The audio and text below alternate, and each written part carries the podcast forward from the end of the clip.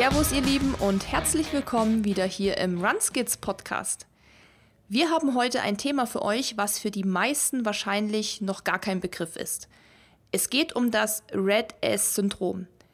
Red S ist die Abkürzung für relatives Energiedefizit im Sport und bedeutet nichts anderes als Energiemangel im Sport und die Gefahren, die damit verbunden sind.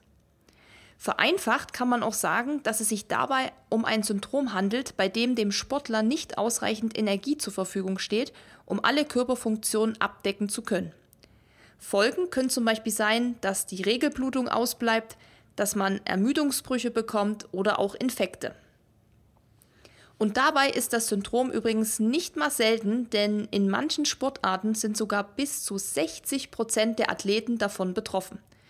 Puh, ja, das hört sich auf jeden Fall nach einer ernsten Sache an, über die wir heute mal mit Eva Bussum sprechen. Eva hat Ernährungstherapie studiert und ist nach einem Praktikum bei der Ernährungsberaterin des Olympiastützpunktes Bayerns in der Sporternährung hängen geblieben. Sie selbst ist auch ambitionierte Sportlerin, macht Straßenlauf, Triathlon und auch Trailrunning und seit ihres Masters spezialisiert sie sich auf Sporternährung und hat während ihrer Masterarbeit bei Professor Köhler an der TU München über Red S bei Langdistanz-Triathleten geforscht. Ja, also ihr seht, Eva ist genau die richtige Person heute für dieses Thema und ihr erfahrt in dieser Folge, was Red S jetzt eigentlich ganz genau bedeutet, was typische Anzeichen sind, welche Auswirkungen Red S haben kann, wie man da auch wieder rauskommt und wir sprechen auch allgemein darüber, warum es wichtig ist, während der Belastung Energie zuzuführen. Ja, ihr wisst, letzteres ist mein absolutes Lieblingsthema und man kann nicht oft genug darüber sprechen. Ja, und jetzt wünsche ich euch ganz viel Spaß mit dem sehr informativen Podcast über das Red S-Syndrom mit Eva und mir. Ja, hallo Eva. Äh, schön, dass du hier bist im Runskids Podcast. Hallo Susi, hallo an alle, die zuhören und ich freue mich auch. Danke für die Einladung. Sehr schön, dass es heute geklappt hat und ich hoffe, dir geht es erstmal gut und du hast auch so ein sommerliches Wetter wie wir. Ich weiß nicht, bei uns irgendwie über 30 Grad. Schön muckelig, sage ich ja immer. Äh, ja, so ähnlich ist es hier auch. Ja. Ich weiß nicht genau, wie warm, aber es ist auf jeden Fall gut warm. Äh, genau, ich äh, komme ja aus München, äh, deiner alten Zwischendurch-Heimat. Ja. Richtig, genau. genau. Also irgendwie, ich sage ja auch immer, irgendwie ist es immer noch so halb meine Heimat. Ich finde, das, für mich zählt das alles noch so zum Münchner Umkreis, auch wo wir jetzt wohnen. Deshalb, auch wenn mich jemand fragt, wo wir wohnen, sage ich ja auch immer, ja, südlich von München, weil damit wissen die meisten dann was anzufangen. Ja. Von daher ja, also liebe Grüße nach München. Ich bin ja gerade bei meinen Eltern, also wo ganz anders. Ja, wir sprechen ja heute über ein eher ernsteres Thema. Dafür bist du heute unsere Expertin hier im Podcast. Und zwar über eine Sache, die wahrscheinlich, und da schließe ich mich auch mal ein, die meisten noch nicht so kennen, beziehungsweise was wahrscheinlich eher unbekannt ist, auch von der Begrifflichkeit. Äh, ich hatte es dir ja anfangs gesagt, bevor wir hier uns connected haben, ähm, dass ich das sozusagen auch gar nicht so kannte und es durch Dennis so ein bisschen erfahren habe. Und er hat dich ja auch empfohlen, dass du da die, die Frau bist für das Thema sozusagen. Und zwar geht es heute um Energiemangel im Sport und auch welche Gefahren damit verbunden sind. Und man nennt dieses Thema, kann man sagen, auch relative Energiedefizit im Sport, kurz RED-S, also R-E-D, also wie das Red in Englisch eigentlich. S-Syndrom, also wenn das mal jemand jetzt schon googeln will. Das ist heute unser Thema. Klingt erstmal ein bisschen wissenschaftlich vielleicht, wenn man das so hört. Aber wir wollen das heute mal aufbröseln. Und vielleicht fangen wir auch direkt einfach damit an, dass du einmal erklärst, was ist Red S, also was ist dieses, dieser Energiemangel im Sport und erklärst es uns einfach mal kurz. Das mache ich gern. Genau, du hast es eigentlich schon ganz gut eingeleitet. Das ähm, kommt ja aus dem Englischen, also die Abkürzung, aber perfekt übersetzt. Vielleicht kennen das einige von euch auch noch unter den Female Athlete Trials. So hieß es nämlich früher. Ähm, also die ja, weibliche Triade wurde das oft übersetzt. Man hat das aber 2014 ähm, umbenannt, weil man eigentlich in der Forschung gemerkt hat, dass es ähm, weit komplexer ist und vor allem, was besonders wichtig ist, dass es eben nicht nur Frauen ähm, betrifft. Und deswegen hat man, ist man eben weggegangen von diesem Female Athlete Triad und hat es eben umbenannt in dieses Red S-Syndrom und so heißt es heute. Nur falls ihr eben mal was darüber lest, Das eine wurde früher verwendet, der eine Begriff, und heute ist es aber eben Red S. Genau, und es geht also um langfristigen, vor allem Energiemangel im Sport, der einen ganzen Blumenstrauß, sage ich immer, an negativen ähm, Konsequenzen oder negativen Folgen eben für die Gesundheit nach sich zieht und auch für die Leistungsfähigkeit. Es sind sehr, sehr viele Sportler davon betroffen. Und ich denke, wie du auch schon schön in der Einleitung gesagt hast, weit mehr, als sich eigentlich darüber bewusst sind. Ich denke, da kommen wir nachher auch noch ähm, dazu und sprechen da länger drüber. Ich würde erst mal kurz vielleicht erklären, wie das überhaupt entsteht. Und zwar müsst ihr euch vorstellen, eigentlich alle Lebensmittel, die wir tagsüber essen und trinken, ähm, darüber nehmen wir ja Energie auf. Und das ist sozusagen das Energiebudget für den ganzen Tag. Und davon nimmt der Körper einen Teil her, den wir eben im Training verbrauchen, weil wir im Training ja für die Bewegung Energie benötigen. Und das können wir sogar ein bisschen beeinflussen, ne? also weil wir ja sagen können, ich kann eine Stunde trainieren oder ich kann drei Stunden laufen gehen oder ich kann ähm, ein kurzes, aber dafür ganz intensives Intervalltraining machen. Also ich kann mich ja selber ein bisschen pushen und deswegen kann ich eben auch so zum gewissen Teil eben beeinflussen, wie viel Energie ich tatsächlich verbrauche im Training. Und alles, was dann eben übrig ist von dem, was ich gegessen habe den ganzen Tag, das nimmt dann der Körper noch her für alles andere, was er sonst noch so braucht, um den Körper eben gesund ähm, zu erhalten. Das heißt, also der Herzschlag muss natürlich ähm, laufen, die Atmung muss funktionieren, die Verdauung muss funktionieren, werden ähm, Aufbauprozesse sind im, im Körper finden die ganze Zeit statt. Der Stoffwechsel muss ähm, angeheizt werden. Also all diese vielen Prozesse, die wir brauchen. Dafür ist eben dann der Rest der Energie ähm, noch vorhanden. So, und wenn das jetzt aber nicht reicht, weil ich eben gar nicht genug gegessen habe am Tag, dann muss sich der Körper überlegen, okay, ich muss jetzt irgendwo sparen.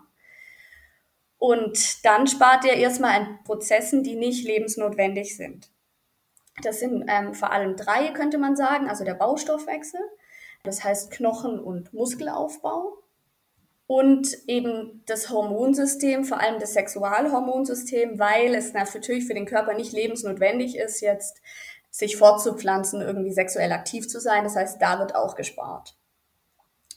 Und dieser Sparmechanismus, der führt dann eben zu diesen ganzen negativen Folgen, die ich am Anfang kurz erwähnt habe. Ja, und auf die wir dann, glaube ich, später auch nochmal gesondert eingehen. Und du hast ja auch jetzt schon, ähm, glaube ich, kurz anfangs erwähnt, dass da wahrscheinlich auch deutlich mehr von betroffen sind, als sie es denken oder wissen, weil auch viele gar nicht wissen, dass es das dieses Red S-Syndrom eben gibt. Also das muss man ja auch erstmal wissen, dass es das gibt, um zu sagen, ich könnte das haben sozusagen. Und ich habe ja auch ein bisschen recherchiert und habe gelesen, dass schon so 20 bis 30 Prozent der Athleten und wohl in Risikosportarten sogar bis zu 60 Prozent, äh, 60 Prozent der Athleten darunter leiden. Und das sind ja jetzt schon keine kleinen Zahlen. Und vielleicht kannst du da schon mal so einen Einblick geben oder so einen großen, also hast du ja auch anfangs gesagt, dass das auch umbenannt wurde, ähm, weil eben nicht nur noch Frauen betroffen sind. Aber vielleicht kannst du das nochmal zusammenfassen. Wer ist denn jetzt von so einem Red S-Syndrom betroffen? Also welches Geschlecht, welches Alter oder auch welches Leistungsniveau vor allem auch im Sport? Mhm. Ja, du hast es äh, ganz gut gesagt, genau. Man, man spricht so von 20 bis 40 Prozent im Sport jetzt allgemein.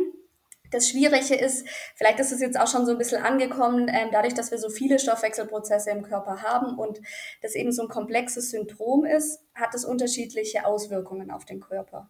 Bei ganz vielen unterschiedlichen Auswirkungen kann man natürlich dann auch eben mit verschiedenen Diagnostikverfahren versuchen herauszufinden, wer eigentlich davon betroffen ist. Und deswegen sind die Zahlen eben nicht eindeutig, weil man das nicht an einem oder zwei Markern festmachen kann, sondern eben an ganz vielen.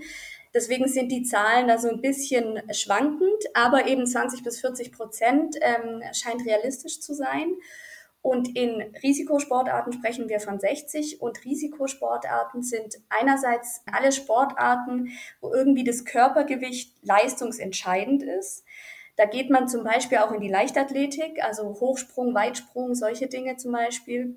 Auch die Kurzstreckenläufe. Genauso gehören dann jetzt natürlich die Ausdauersportarten dazu, also auch die Langstrecken. Das heißt ähm, Langstreckenlauf, Triathlon, ja. Und dann noch, gehört noch dazu die ähm, alle Sportarten, die in irgendeiner Form eine Gewichtsklasse haben. Also das sind meistens so die Kampfsportarten, Taekwondo, Judo und Co. Die gehören da auch noch ganz arg dazu. Das hängt daran, dass jetzt, wenn wir mal zum Beispiel auf den Ausdauersport schauen, man im Ausdauersport relativ hohe, also lange Trainingsvolumen hat, äh, weil man oft lange trainiert und dementsprechend wird eben in dieser Zeit sehr, sehr viel Energie verbraucht. Und die muss man ja eben über die Nahrung auch wieder aufnehmen. Deswegen gehören die Ausdauersportler zur Risikosportart. Ähm, ja, Nummer eins eigentlich. Ja, man kann schon sagen, also es geht eigentlich von allen Altersgruppen quer durch, ähm, sowohl ähm, Jugendliche als auch äh, ein bisschen den Seniorsport. Da kann man jetzt nicht sagen, dass die eine Gruppe irgendwie mehr betroffen ist als eine andere. Es ist tatsächlich sind quer durch ähm, alle Gruppen betroffen. Frauen wie Männer. Ich habe es vorher schon mal angedeutet. Man geht immer noch davon aus, dass es mehr Frauen betrifft als Männer. Das liegt aber daran, dass man eben früher die, die Forschung sehr auf die Frauen fokussiert hat. Das ist einer der wenigen Bereiche im Sport, in denen eben mehr Forschung im, bei, beim Frauensport ähm, betrieben wurde. Und deswegen gibt es natürlich mehr Untersuchungen und dementsprechend hat man lange gedacht, dass es eben auch mehr Frauen betroffen sind. Es ändert sich aber und inzwischen wissen wir, dass ähm, Männer genauso betroffen sind wie Frauen.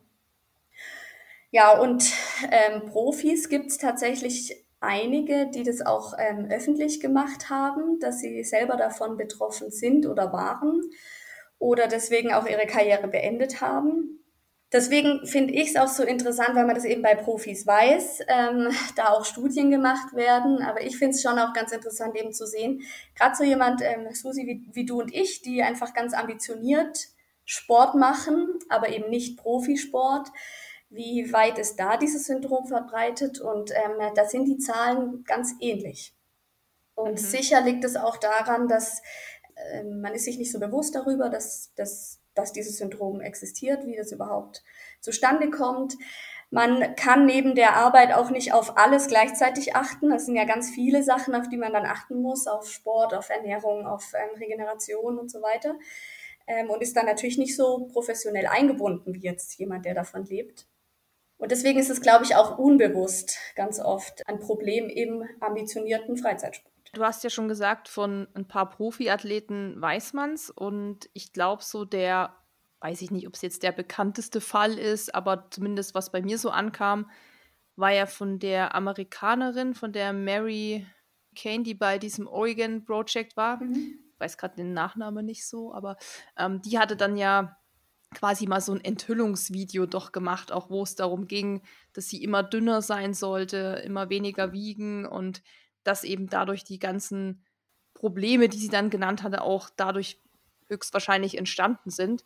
Und ich glaube auch bei der Yvonne, Yvonne van mhm, Flerken, die genau. Triathletin, die hat, ist da ja auch recht bekannt, die da auch viel zugesagt hat. Und wenn man da auch mal so ein bisschen recherchiert und googelt, ähm, gibt es ja auch ein paar Sachen von ihr, wo sie eben dann auch sagt, dass es dann auch schwierig wird mit Kinderwunsch und Familiengründung. Alles, das sind alles quasi Dinge, die dadurch entstanden sind. Und bevor wir da jetzt aber vielleicht uns jetzt verzetteln in dem, was, was sind die Gefahren und so, können wir vielleicht auch erstmal nochmal einmal die Anzeichen für Red S aufbröseln. Also was könnte denn jetzt ein Indiz sein, weil du es ja auch gesagt hast, es könnte ja auch im Hobbybereich sein, bei Leuten wie du und mir sozusagen, also wo, wo man es nicht weiß.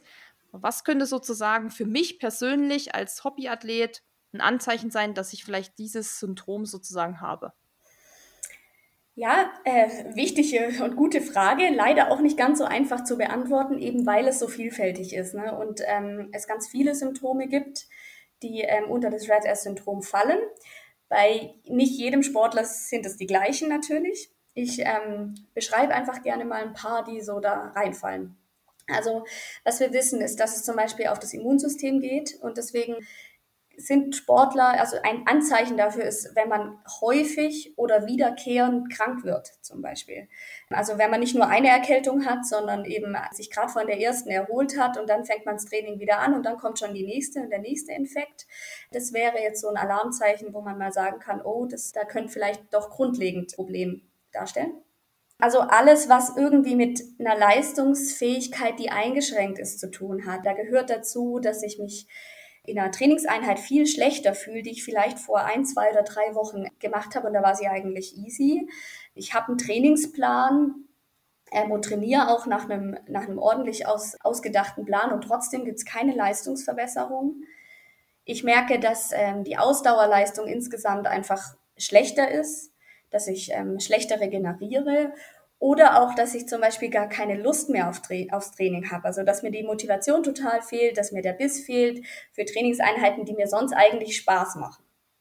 Das sind solche ähm, Anzeichen, wo man auch ähm, einfach mal drüber nachdenken muss, ist das jetzt gerade nur heute so oder ist es eben über einen längeren Zeitraum und dann ähm, sollten die Alarmglocken eigentlich angehen. Das sind jetzt so die Symptome, die für beide Geschlechter gelten. Und dann gibt es noch so ein paar spezifische Sachen, die eben deswegen entstehen, weil der Körper ja die, den Sexualhormonhaushalt ähm, nicht mehr mit Energie versorgt und deswegen dort einspart. Und das sind jetzt eben unterschiedliche Sachen. Bei Frauen ist das Symptom Nummer eins Zyklusstörungen, also entweder Zyklusstörungen einfach, dass mal ein Zyklus viel länger geht oder viel kürzer oder dass die Menstruation auch einfach kürzer ist. Also wenn man normalerweise eine Blutung von fünf Tagen hat und die ist dann plötzlich nur noch zwei. Äh, das wäre ein Anzeichen oder sogar, dass die Periode eben ganz ausbleibt. Das gilt natürlich jetzt nur für Frauen, die ähm, ihre Periode nicht durch äh, Hormone beeinflussen, sonst ähm, wird es, dieses Problem verdeckt. Ja, das ist auch ein Riesenvorteil, muss ich sagen weil Frauen eben dadurch ähm, dieses Syndrom so ein bisschen überwachen können, weil sie ja eigentlich alle vier Wochen ungefähr einfach ähm, im Blick haben können. Und wenn da was, wenn da was schief geht, wenn es irgendwie ausbleibt, dann sehen sie das direkt. Das ist bei Männern. Genau, das wollte ich gerade sagen. Das ist ja für eine Frau fast schon einfacher dadurch, das eben aufzudecken, wie du es eigentlich gerade gesagt hast. Aber wie können denn das Männer dann sozusagen aufdecken, in Anführungszeichen. Also ist es zum Beispiel so, weil du auch gesagt hast, wenn man mal müde ist oder wenn, die, wenn das Training nicht so läuft, das muss ja dann auch über einen längeren Zeitraum passieren. Weiß ich nicht, kann man da sowas sagen wie so eine Art Tagebuch führen? Also wenn man, ne, dass man schaut, okay, bei dem Training lief es nicht so gut. Also das kennt man ja auch, wenn man einen Trainingsplan kriegt. Dann kann man ja oft auch dazu schreiben, wie das Training lief für den Trainer. Dann sieht er ja, okay, heute war es nicht so ist das zum Beispiel eine Möglichkeit, eben auch, also das geht ja für Männer und Frauen, aber auch eben für Männer das so ein bisschen abzuschätzen oder haben die dann eben auch nochmal spezifische Symptome? Hm, ja, beides. Also klar, man kann das natürlich äh, mittracken, das ist immer gut. Also ganz viele Ausdauersportler wissen wir ja auch, dass sie alles mittracken, jede Trainingseinheit und äh, wie du schon sagst, dass man das eben auch oft mit angeben kann. Wie habe ich mich eigentlich gefühlt? Und dann kann man das eben über einen langen Zeitraum beobachten. Wenn das nur mal eine Woche auftritt, dann ist es natürlich noch kein, noch kein Red-S. Da reden wir schon von längeren Zeiträumen. Also das kann jeder machen, das ist eine gute Idee. Kann ich da noch kurz nachfragen, ja. wie lang der Zeitraum in etwa wäre, wo man sagt, jetzt ist es kritisch? Also leider kann man es nicht sagen. Wäre schön, wenn ich dir da jetzt eine eindeutige Antwort geben könnte. Ähm, kann man nicht. Man weiß, dass schon so ein Energiemangel von einem Tag an sich das Hormon, den Hormonhaushalt so ein bisschen aus dem Gleichgewicht bringt. Das erholt sich aber wieder, das wissen wir auch.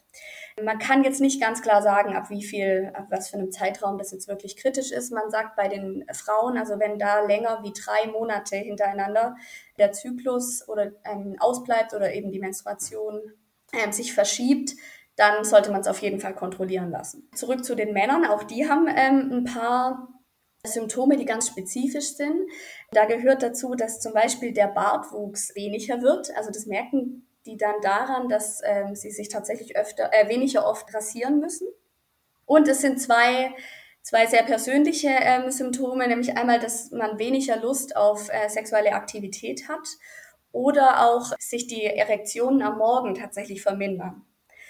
Das ist jetzt natürlich ein Thema, wo ich auch einfach mal sagen würde, ähm, dass da auch keiner einfach so offen drüber spricht. Ne? Das ist so ein Tabu, das muss man sich auch erstmal selber eingestehen. Deswegen vielleicht kein offensichtliches Sym Symptom. Aber ich habe über dieses äh, ganze Thema ja meine Masterarbeit auch geschrieben und habe in, im Zuge meiner Masterarbeit, also dort habe ich ähm, Triathleten eben untersucht, Langdistanz-Triathleten, auf dieses Syndrom und habe einen Fragebogen mitentwickelt, wo eben genau diese Fragen eben bei, bei Männern auch über die Sexualität abgefragt wurden. Und immerhin ähm, 40 Prozent haben mir da angegeben, ähm, dass sie tatsächlich diese Auswirkungen auf die sexuelle Aktivität und auf die äh, morgendlichen Erektionen tatsächlich auch spüren. Das war natürlich anonym. Da äh, gibt man sowas vielleicht auch eher mal an. Ähm, aber es ist also tatsächlich ein Symptom, das auftritt. Und ich denke, da kann auch ähm, jeder für sich selber einfach in sich selber mal reinhören und oder das bei sich beobachten und dann eben auch ehrlich sein. Wenn man da merkt, da ist was nicht so ganz in Ordnung, dann ist das ein ganz klares Alarmzeichen und sollte man dann auf jeden Fall weiter forschen, ob es Red S sein kann. Okay, also das sind ja schon mal zwei spezifische Dinge auch jeweils für das Geschlecht auch, wo man vielleicht ja darauf schließen kann. Es gibt ja auch noch sowas wie Ermüdungsbrüche, Verletzungsanfälligkeiten, du hast ja auch gesagt, schon Infekte und sowas. Und gerade Ermüdungsbrüche ist ja auch was, was recht häufig doch mal vorkommt im Ausdauersport. Also was man auch wirklich mal beim Hobbyathleten so beobachtet. Also ich kenne mhm. auch so ein paar, die das haben. Das ist natürlich dann, also das ist ja dann auch, wo man sagt, okay, das könnte auch eben Red S sein, oder? Ja, absolut. Danke, dass du das noch ähm, hinzugefügt ja. hast. ähm, genau, also weil, weil eben auch der Knochenstoffwechsel, ähm, wenn nicht mehr genug Energie da ist, dann fängt der Körper eben auch im Knochenstoffwechsel an zu sparen, weil das ist ja auch nichts lebensnotwendiges. Also ob der, der Knochen jetzt wirklich richtig fest ist oder ob man da so ein bisschen, ähm, ein bisschen aufweicht, sage ich jetzt mal, ist für den Körper nicht lebensnotwendig. Und deswegen ähm, ist es eben auch ein Sparenmechanismus. Und das heißt, dass einfach die Knochenstruktur so nicht mehr so weit ausgebaut wird. Und dann werden die Knochen so porös. Das geht in Richtung Osteoporose. Und das kann eben zu Ermüdungsbrüchen führen. Und das ist ein ganz, ganz klares Warnzeichen, weil ein Ermüdungsbruch eigentlich keine Überlastung im Sinne einer sportlichen Überlastung ist, sondern es ist tatsächlich ein Energiemangel und deswegen werden die Knochen porös und brechen dann schneller. Das ist natürlich jetzt eigentlich schon eine krasse Aussage, finde ich, wenn du sagst, dass es. Also legst du dich da jetzt fest, dass es Energiemangel ist? Oder weil du gemeint hast, es ist jetzt eher nicht auf sportliche Überbelastung ähm, rückzuführen, weil das ist ja schon dann eigentlich eindeutig, oder? Wenn ich jetzt einen Ermüdungsbruch habe, dass ich sage, okay, Energiemangel. Und es ist nämlich krass, weil ich kenne ja ein, einige, die das schon mal hatten oder haben. Und die gehen immer davon aus, dass es eine Überbelastung ist. Zu viel gemacht, zu viel trainiert, zu schnell trainiert. Und das würde ja jetzt quasi auch so für mich gerade in meinem Kopf so einiges irgendwie ändern von meiner Denke her. Ja, ist, also kannst du das so quasi mehr oder weniger unterschreiben? Ich glaube, das kann man schon so sagen, wenn wir von Stressfrakturen ähm, sprechen. Ne? Also es gibt ja, also kommt immer drauf an, wa warum jetzt ein Knochen bricht. Das muss man ein bisschen unterscheiden. Ähm, aber wenn du einen Knochenbruch hast, der ohne Trauma passiert, also ohne, dass du stürzt, dass du dir den Fuß irgendwo böse anstößt, also dass, dass irgendeine Art von Unfall passiert, sondern das gibt zum Beispiel eine, auch eine berühmte Sportlerin, die Bobby Clay aus ähm, England, die hatte dieses Problem, der ist ähm, der Mittelfußknochen beim Schwimmen, einfach beim Schwimmen. Die hat sich nicht von der, Band, von der Wand abgestoßen oder so, sondern beim Schwimmen ist dieser Knochen gebrochen. Und in solchen Fällen kann man das dann schon sagen, dass das ein Energiemangel auf jeden Fall mit reinspielt. Meistens sind es ja doch mehrere Faktoren, aber bei solchen Sachen kann man das dann schon sagen. Ja. Es ist genau das, was, was du auch gesagt hast, es ist vielen gar nicht bewusst, weil man dann schnell denkt, man hat es, ähm, man hat zu viel trainiert, man hat falsch trainiert, also äh, wie du das gerade gesagt hast, ähm, und man denkt erstmal überhaupt nicht, dass das was mit der Ernährung zu tun haben könnte. Ja, das ist echt interessant. Also ich glaube, dass vielleicht jetzt ein paar, die auch zuhören, die sowas schon mal hatten oder auch gerade haben, vielleicht für die jetzt auch so ein so eine Erleuchtung vielleicht auch ist, dass sie sagen, okay, das kann eben auch ein Problem sein. Und wir werden da jetzt auch im Laufe des Gesprächs noch darauf eingehen, was wir natürlich dagegen tun können, wie wir das vorbeugen können, dass wir dann eben nachher auch keinen Ermüdungsbruch kriegen und so weiter. Weil das ist natürlich auch das, ja, was wir wissen wollen, weil keiner will ja von uns das Red S-Syndrom sozusagen haben. Aber jetzt gehen wir nochmal so weit, dass man sagt, okay, man hat es jetzt, das Red S-Syndrom, und was kann jetzt sozusagen noch weiter passieren, wenn man den Körper zu wenig Energie einfach zuführt. Also ich habe da auch so ein bisschen gelesen, dass sich das auf Bereiche der Schilddrüse äh, auslegen kann, sozusagen. Oder sogar bis zum Burnout gehen kann. Mhm. Genau, also dadurch, dass eben an verschiedenen Stellen die Energie einfach äh, nicht mehr in Stoffwechselprozesse ähm, integriert wird, also da eben gespart wird, ähm, gibt es verschiedene Auswirkungen. Also ähm, Schilddrüse ist jetzt eins von denen, ähm, die du gerade angesprochen hast. Es werden zum Beispiel weniger Schilddrüsenhormone ähm, produziert. Und deswegen ähm, wird man eher müde, das ist was, ähm, wenn jemand im Wachstum ist, also der ganze Wachstumsstoffwechsel ist dann auch einfach ein bisschen geringer. Es wird jetzt nie komplett ausgestellt. Ne? Das ist immer so ein bisschen, es wird einfach alles so ein bisschen runtergefahren. Das heißt, wenn wir jetzt von einem Sportler sprechen, der noch im Wachstum ist, kann das sein, dass es bis zu Wachstumsverzögerungen zum Beispiel geht. Oder aber eben auch, also hier spielt jetzt auch für, für schon ausgewachsene Menschen eben der Muskelwachstum zum Beispiel mit rein, der dann einfach nicht mehr so forciert wird. Genau, Knochenstoffwechsel haben wir jetzt eigentlich schon besprochen. Da gibt's natürlich auch Vorstufen, also man kann das auch messen, dass eben erstmal die Knochendichte, also wie dicht ist einfach die Knochensubstanz, kann man auch ja untersuchen und messen und dass die erstmal abnimmt und dann eben bis wirklich ähm, zum, also im, im schlimmsten Fall eben zu einer Osteoporose führt. Und Sexualhormonhaushalt haben wir jetzt eigentlich auch schon ähm, angesprochen. Wenn eben dort weniger Energie ähm, investiert wird und eingespart wird, dann führt es eben erstmal zu diesen Einschränkungen in der sexuellen Aktivität, würde ich sagen. Aber es kann eben bis zu einer Unfruchtbarkeit führen, im schlimmsten Fall. Das hört man tatsächlich ja schon auch ab und zu bei Profisportlerinnen, dass das passiert ist. Ja. Oder habe ich schon ein paar Mal ge gelesen auch. Also das ist natürlich dann wirklich schlimm, dass das dann so weit kommt.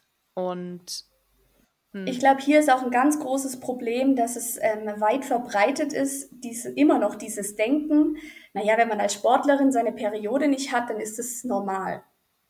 Also das ist nicht schlimm. Das, das wird immer noch verbreitet. Ähm, es gibt auch viele, die das eben, die davon noch überzeugt sind. Und das muss ich hier ganz klar sagen, ist einfach falsch. Also das ist ganz klares Alarmzeichen des Körpers, dass hier was nicht stimmt. Und es ist für Sportlerinnen aber auch praktisch, muss man auch ehrlicherweise sagen. Also wenn die, wenn die Periode ausbleibt, dann denkt man erstmal super. Also ich muss meine Wettkämpfe nicht mehr danach richten. Und ähm, das ist im Training viel einfacher, wenn ich unterwegs bin auf Reisen, weil ich zu, zu Wettkämpfen oder ins Trainingslager fahre. Wir wissen alle, das macht's leichter. Deswegen ist man da vielleicht auch gar nicht, also erstmal nicht besorgt, sondern ganz froh drüber sogar. Und das ist aber eben ganz klares Alarmzeichen und sollte auch unbedingt nachgeforscht werden das wird ja zumindest jetzt immer so ein bisschen schon widerlegt auch. Also klar, das, was du gesagt hast, stimmt absolut, aber es gibt jetzt ja immer schon mal so ein paar Stimmen und so ein paar Beiträge, die eben ganz klar auch sagen, dass es eben wirklich ein Alarmzeichen ist, wenn das ausbleibt und dass das eben nicht eben normal oder gut ist. Das habe ich schon so bei der ein oder anderen Athletin, Profiathletin auch gesehen, dass sie das jetzt mal thematisieren. Also vielleicht ist da jetzt auch gerade so dank Social Media und oder YouTube und sowas, wo Leute auch Videos dazu drehen, da so ein bisschen so ein Umdenken da. Aber ich erinnere mich auch noch so an früher, sag ich mal, im Leichtathletik war das ja auch krass. Da waren wir alle erst ja 10, 11, 12, 13, 14, wo das dann so losgeht. Und bei den meisten ging da eben aber nichts los, weil mhm. du eben auch schon als junges Kind oder dann halt Jugendliche schon auch ja viel trainiert hast und der Körper natürlich ja, ich weiß nicht, der ist ja dann in der Entwicklung gewesen und man hat das ja auch den Kindern oder den Jugendlichen dann angesehen. Wir sahen halt immer sehr kindlich noch aus von, vom Körperbau und so. Und da hat sich einfach auch gar nichts entwickelt. Mhm. Und da hat sich natürlich das auch nicht so richtig entwickelt. Also, aber das war früher so, ja, das ist halt so. so du machst halt Sport, und das, das ist dann halt so. Du siehst halt dann so aus. Und ja, da gibt es halt noch keine Brüste und keine Periode, so ungefähr. Also, das war so ganz normal, wie du es eben auch gesagt hast. Und jetzt habe ich aber das Gefühl, es wird auf jeden Fall viel mehr beschrieben, dass es eben nicht normal ist. Ja, absolut. Und ich bin auch sehr froh drüber, dass da jetzt inzwischen mehr Aufklärung ähm, stattfindet. Und es wird insgesamt bekannter. Man muss auch sagen, dieses Red S-Syndrom ist, ich würde fast sagen, Forschungsthema Nummer eins in der Sporternährungs, äh, Sporternährungsbereich so in den letzten Jahren. Ähm, also gehört auf jeden Fall zu den Top-Themen dazu. Und wenn mehr Forschung gemacht wird, werden mehr Berichte darüber gemacht, auch ähm, einfach, ja, die Medien gehen dann mehr auf dieses Thema und dann landet es auch bei den Sportlern und auch in Social Media und so weiter. Wird auf jeden Fall ganz viel, also viel, viel mehr Aufklärung darüber ähm, inzwischen gemacht. Und ich denke, es ist bekannt, aber trotzdem gibt es eben auch immer noch genug, die das ähm, immer noch verbreiten, dieses ursprüngliche, ja, wenn deine Periode ausbleibt als Sportlerin, das ist schon normal. Und deswegen besprechen wir es ja auch hier so deutlich, dass es eben nicht normal ist. Ja, das kann man gut auch zwei, dreimal noch betonen, dass es nicht normal ist, falls es eben jetzt jemand vielleicht immer noch anders dachte. Und ja, lass uns noch mal zu Red S allgemein zurückspringen wie kann man denn überhaupt da reinrutschen? Also wie können, kann es mir jetzt als Hobbyathlet, weil wir gehen jetzt davon aus, natürlich die meisten, die hier auch zuhören, machen das natürlich als Hobby, vielleicht auch ein bisschen ambitionierter. Wie kann es jetzt als uns passieren, dass wir auch da reinrutschen in so einen Energiemangel? Ich glaube, da gibt es mehrere Gründe. Ich fange mal mit dem an, dass es ähm, unbewusst passiert. Weil ähm, gerade jemand, der arbeiten geht, hat einen relativ stressigen Alltag. Ist jetzt egal, ob das jetzt der klassische 9-to-5-Job ist oder ob man da andere Arbeitszeiten hat. Man ist auf jeden Fall, man verbringt einen großen Teil ähm, des Tages erstmal bei der Arbeit und dann muss irgendwo das Training noch rein. Ne? Also entweder auch früh morgens oder auch ähm, am Abend, ist egal. Man hat dann einfach einen relativ einfach Zeitmangel und es ist oft schwierig, weil wir dann auch zwischen Arbeit und Training zum Beispiel ähm, gar nicht eine wirklich vollwertige Mahlzeit so einfach herkriegen. Das heißt, der Klassiker ist, ich frühstücke morgens und äh, gehe arbeiten, habe hoffentlich ein gutes Mittagessen und gehe direkt nach, äh, nach der Arbeit zum Training. Und dann ist aber das Mittagessen schon so lange her, nehmen wir mal an, dass jemand um 13 Uhr zum Beispiel Mittag isst und dann eben abends um 17, 18 Uhr noch trainiert. Und dann ist da so eine lange Zeitspanne dazwischen, dann trainiert man und dann isst man natürlich abends relativ viel nach dem Training. Aber das kann schon dazu führen, dass einfach das insgesamt nicht ausreicht. Und dann ist man sich gar nicht bewusst darüber.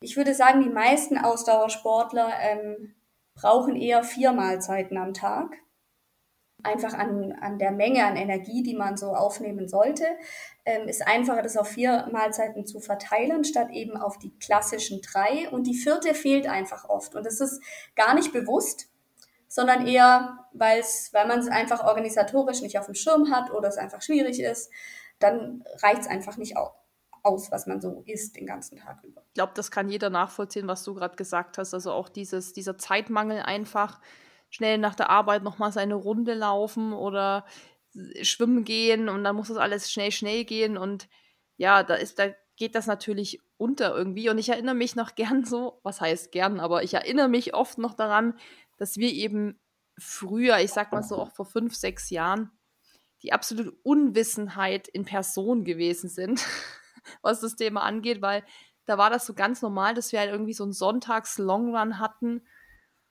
das ist man früh aufgestanden. Es war natürlich mega früh. Gerade im Sommer sind wir manchmal schon um sechs, sieben dann losgelaufen, weil es eben so heiß wurde am Tag. Da hat man irgendwie was getrunken. Irgendwie ein mhm. Wasser oder einen Tee oder einen anderen Kaffee. Und ja, dann sind wir halt losgerannt. So. Und haben während des Laus höchstens Wasser getrunken, nur weil es warm mhm. war. Aber haben nichts gegessen und haben auch keine Energie zugeführt. Also weder davor noch danach danach war es dann meistens so, da war man erstmal platt, dann musste man erstmal nach Hause, dann hat man geduscht, dann hat man sich hingelegt, dann hat man irgendwann nachmittags so alles in sich reingeschoben. Dann hat man immer so, wir sagen immer den Gönjamin gemacht, also irgendwie Pasta rein, Pizza rein, das Eis rein, die ganzen Ben Cherries Packungen gegessen, so ungefähr. Und weil man es eben auch nicht wusste.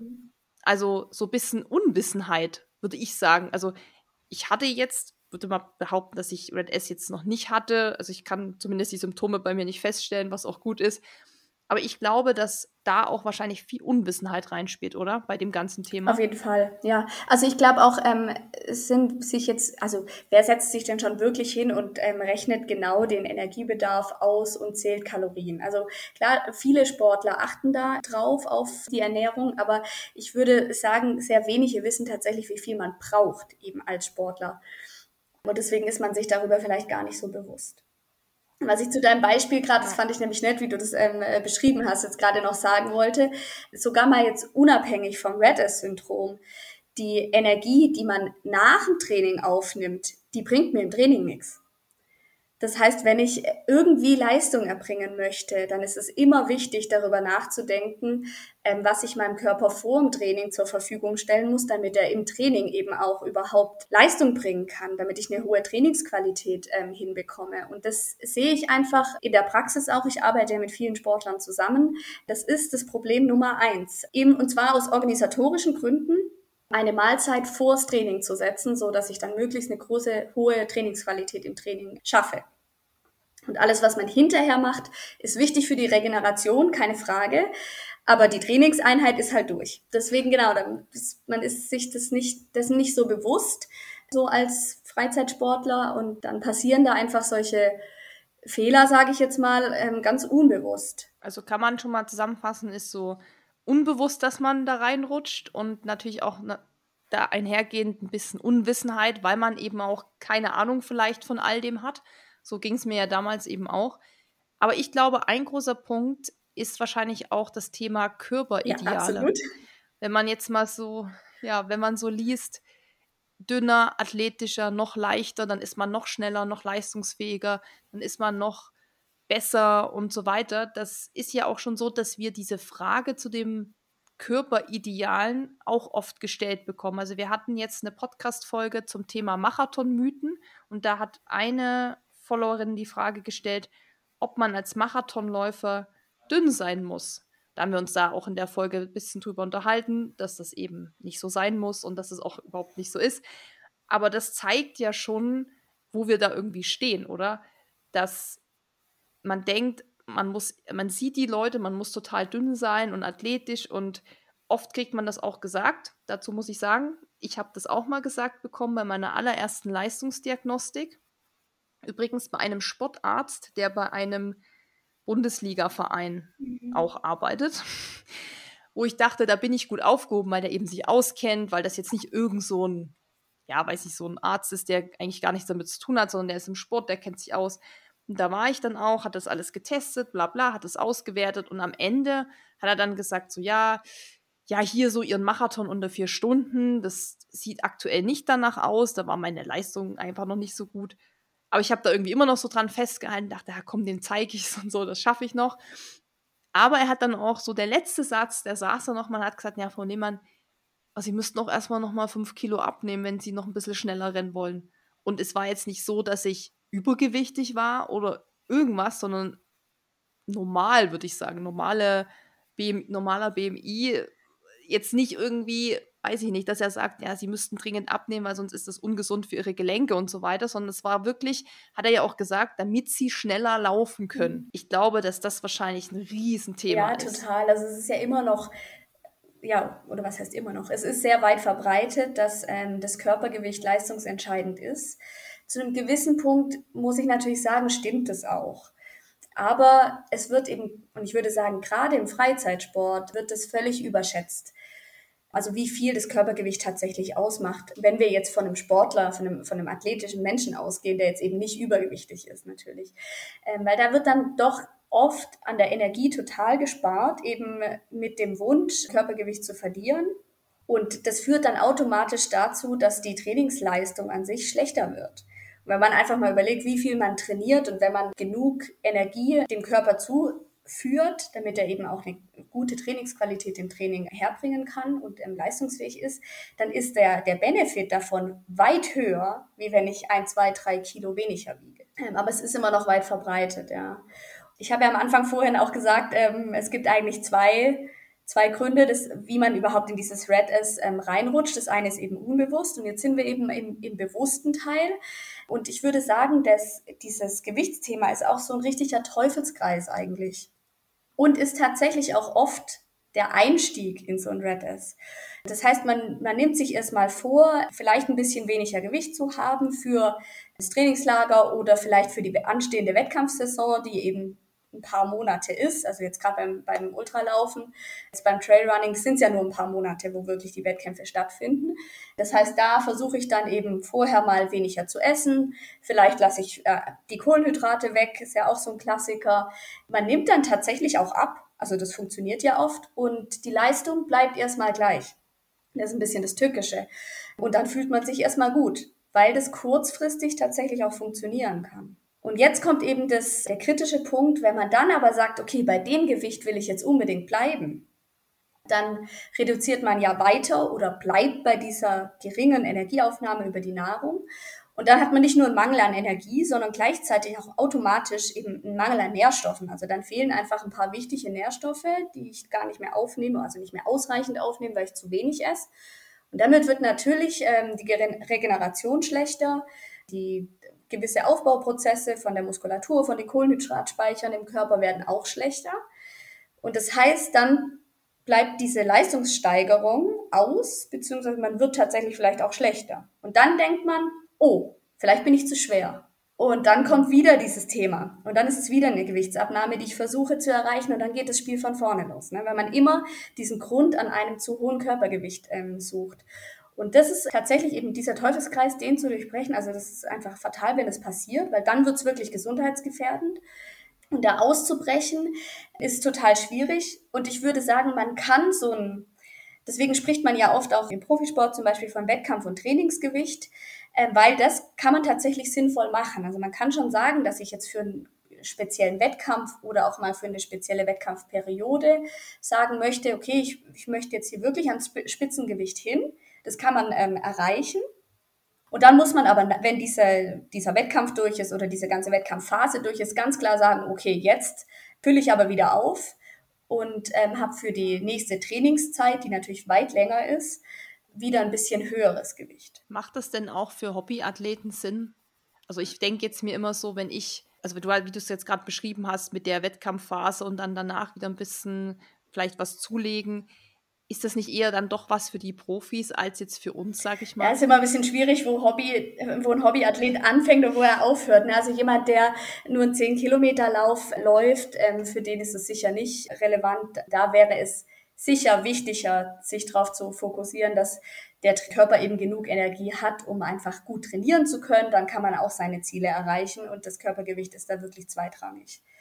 Für jemand, der paar Wettkämpfe läuft oder im Triathlon ein paar Ziele hat, wo er sagt, das ist wirklich super wichtig für mich, da kann man das schon auch im Freizeitsport machen.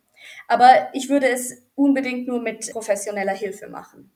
Weil auch wenn man eben an diese Gewichtsabnahme im, beim Sportler denkt, muss man ganz klar unterscheiden zwischen jemandem, der Sport macht und der keinen Sport macht. Und es ist schon so, dass viele, viele Sportler sich die Info über Ernährung einfach im Internet holen, auf Social Media, von ähm, befreundeten Sportlern, vom Trainer, also einfach so das soziale Umfeld, sage ich mal. Und da ähm, herrschen oft oder werden andere Tipps verbreitet, die eben für Sportler gar nicht so sinnvoll sind. Und das dann abzugrenzen vom Ich bin aber Sportler und deswegen muss ich ganz andere Möglichkeiten oder auf andere Dinge achten um das, ähm, um tatsächlich abzunehmen, ohne dass die Leistung eben schlechter wird. Also das zu unterscheiden ist einfach schwierig und das würde ich nur mit professioneller Hilfe machen. Absolut. Hört sich für mich jetzt auch so an, dass ich selber alleine gar nicht so umsetzen könnte, wenn ich jetzt so drüber nachdenke, ohne dass ich dann eben irgendwie unter Leistungsabfällen leite sozusagen. Und ich muss auch sagen, was du vorhin erwähnt hast, dass man dann irgendwann auch merkt, dass man wie gar nicht mehr so leistungsfähig ist. Das hatte ich auch mal, als ich dann tatsächlich ein paar, paar Kilo auch mal weniger hatte, weil ich viel auch so im Fitnessstudio Ausdauer und Krafttraining gemacht habe, dass ich dann zwar irgendwie schlanker war, aber irgendwie auch nicht so viel Energie hatte, hatte ich immer das Gefühl. Also habe ich mir dann anfangs dachte ich, das kann eigentlich gar nicht sein, weil muss ja weniger, ich sag mal in Anführungszeichen, Gewicht mitschleppen, wenn ich jetzt renne aber ich habe mich, also ich habe hab schon gemerkt, irgendwie bin ich so kraftlos. Ich glaube, das mhm. trifft es ganz gut, das Wort. Und kann das eigentlich nur unterschreiben. Ich meine, das war halt einfach nur so eine Phase, weil ich super viel im Fitnessstudio gemacht habe, kam automatisch diese, diese Figur. Und als ich dann aber mich wirklich wieder auf Ausdauer konzentriert habe, da habe ich dann im Marathontraining auch direkt wieder vier Kilo waren es, glaube ich, zugenommen weil ich so unfassbar viel Hunger hatte und so viel gegessen habe. Also da war nichts mit Energiemangel bei mir, sondern ich habe da wirklich viel, viel, viel, viel gegessen, aber habe dann eben später auch wieder den Fehler gemacht mit diesen ganzen nüchtern Läufen, zu viel, zu lang und weil man das eben, wie du auch sagst, da gelesen hat und das dann einfach mal so übernommen hat für sich. Ich finde jetzt gerade bei mir, es war eher so eine Erfahrung, die ich gesammelt habe und wo ich auch weiß, weil manchmal denke ich auch so, ja, wenn ich jetzt vielleicht doch mal dieses eine Kilo weniger hätte, wäre es für mich am Berg leichter. Das muss man ja, also manchmal denkt man ja, boah, man muss doch irgendwie noch ein bisschen was mitschleppen. So, es ist halt eben einfach noch was da. Und dann denke ich mir wieder so, ja, aber damals, wo ich dann doch so schlank war, hatte ich eben auch keine Kraft. Käme ich dann wieder den Berg hoch. Also es ist wirklich, wie du es gesagt hast, dann so, ist es dann wirklich so, dass das, was es im Endeffekt entscheidet. Mhm. So. Von daher finde ich es, ja, ich finde es auch mega komplex, also mit diesem ganzen Thema Gewicht und so. Ja, schwieriges Thema. Ich würde auch einfach sagen, ähm, das Gewicht wird einfach ein bisschen ähm, ja, überschätzt. Und einfach bevor, bevor man am Gewicht bastelt, finde ich, fände ich es wichtig, als dass Sportler ähm, erstmal ähm, schauen, dass die Ernährung an sich passt. Das heißt, dass wir genug Energie haben für das, was ich eigentlich vom Körper erwarte. Das heißt, dass ich genug Energie über die Nahrung aufnehme, um trainieren zu können und trotzdem eben noch äh, meine Gesundheit auch aufrechtzuerhalten. Und wenn ich das mal wirklich optimiert habe, dann kann ich immer noch dran, drüber nachdenken, ob ich durch das, durch ein, ein, zwei, drei Kilo weniger eventuell noch eine Leistungssteigerung herkriege. Aber in der Praxis sieht man es eben meistens andersrum. Also es wird erstmal am Gewicht gebastelt und ähm, dann stimmt die Ernährung nicht mehr zum Training. Und wenn ich nicht die richtigen Brennstoffe habe, das ist das, was vielleicht du damals gemerkt hast, wenn du nicht die richtigen oder zu wenig Brennstoffe dem Körper zufügst, dann ist er einfach auch nicht leistungsfähig und dann wird man müde und dann wird man träge dann hat man vielleicht tatsächlich ein, zwei, drei Kilo weniger, aber deswegen ist man nicht besser geworden. Und letztlich entscheidend ist ja, also es gewinnt halt nun mal der, der die beste Leistung bringt und nicht der das leichteste Körpergewicht auf der Waage hat. Gehen wir nochmal rein jetzt in das Syndrom, wenn man es mhm. hat, wenn man jetzt merkt, okay, ich habe jetzt diesen Energiemangel und habe diese Symptome, zum Beispiel Ermüdungsbruch, was auch immer. Wie kann man es denn dann, ich sage mal in Anführungszeichen, behandeln, beziehungsweise wie kommt man da eben wieder raus? Mhm. Also wenn man es hat oder auch wenn man den Verdacht hat, dass man es hat, wir haben ja die Alarmzeichen schon ähm, angesprochen, dann würde ich auf jeden Fall mir professionelle Hilfe holen. Das kann man an verschiedenen Stellen machen. Ganz wichtig ist, dass dort, wo ich hingehe, diese Berufe sich mit dem, dem Red S-Syndrom auskennen, weil das hatten wir vorhin schon, auch wenn es inzwischen bekannter ist, es kennen immer noch nicht alle. Das heißt, egal ob ich zum Sportmediziner, zum Gynäkologen oder zu einer Ernährungswissenschaftlerin gehe, die müssen sich mit dem Red S-Syndrom auskennen. Das wäre das Erste, was ich frage. Dann kann man natürlich zum, zu einer Arztpraxis gehen egal ob äh, gynäkologisch oder auch eine Hausarztpraxis und ein paar Hormone einfach mal testen lassen. Das sind ähm, eigentlich Eigenleistungen, also wird von der Krankenkasse nicht übernommen, aber da gibt's ähm, ein paar, die kann man ähm, testen lassen. Da gehört zum Beispiel das Schilddrüsenhormon dazu, das wir schon angesprochen haben. Und auch das Testosteron oder das Östrogen, das kann man einfach messen und mal schauen, wo steht man denn da? Ist das ähm, erniedrigt? Damit man mal ganz klar weiß, ähm, habe ich das ähm, Syndrom eigentlich ja oder nein. Oder man geht eben in, zu einem ähm, Ernährungsberater oder Ernährungsberaterin, die sich eben im, im Sport wirklich auskennt mit dem Redders-Syndrom. Und da kann man mal ausrechnen, wie viel Energie der Sportler tatsächlich benötigt fürs Training und wie viel man tatsächlich aufnimmt über die Ernährung und ob das stimmt. Wenn man das mal rausgefunden hat, dann geht es vor allem darum, dass man die Energieaufnahme erhöht. Das heißt, es macht Sinn, da einen Ernährungsplan dann mal zu machen für eine Weile oder einfach mal ähm, sich die Ernährung über den Tag ähm, anzuschauen. Manchmal braucht man nicht mal einen Plan, sondern man muss sich einfach mal über 24 Stunden anschauen oder über ein paar Tage, was, was nimmt man denn eigentlich auf und gibt es da gravierende Menge. Und dann kann man eben, sollte man die Energie hochfahren. Was ich hier noch sagen will, ist, ähm, also es ist äußerst selten tatsächlich, dass man das Training reduzieren muss. Weil davor haben ganz viele Sportler ja typischerweise Angst, wenn man dann zum Arzt geht oder egal ähm, zu welchem Experten, dass die dann erstmal sagen, ja, muss mit dem Training aufhören. Und ähm, das, was, das kommt tatsächlich vor, wenn man jetzt von, von so einem ganz weit entwickelten Red S schon ausgeht, dann ja. Aber wenn man da eben so am Anfang ist und erstmal so die ersten Alarmzeichen entdeckt, dann braucht man das eigentlich nicht. Also man muss nicht an der Trainingsbelastung oder Intensität reduzieren, weil der Körper ist leistungsfähig, wenn er genug Energie bekommt.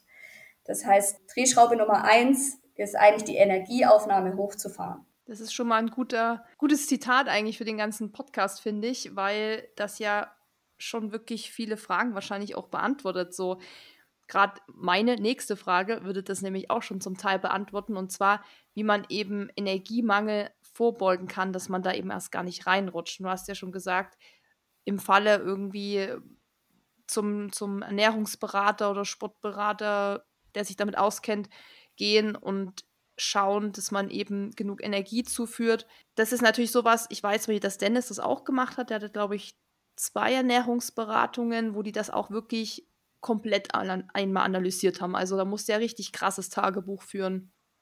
Wie viel isst er, was isst er, wann isst er, welche Mengen isst er. Also das war ja wirklich erstmal vielleicht auch ein bisschen nervig am Anfang, wenn man das alles so krass aufschreiben muss und abwiegt und dann wirklich, man schreibt ja dann alles auf, jedes Stück Schokolade, was man sich dann abends eben noch gegönnt hat. Also wird alles aufgeschrieben und dann wird eben auch viel analysiert. Also es ist erstmal, empfand ich auch so als bisschen pff, mühselig, weil man dann auch erstmal merkt, wie viel man eigentlich über den Tag dann doch auch snackt. Also gerade Dennis und ich sind ja so Typ Snacker, dann da mal irgendwie ein Keks und da mal irgendwo nochmal in den Apfel gebissen.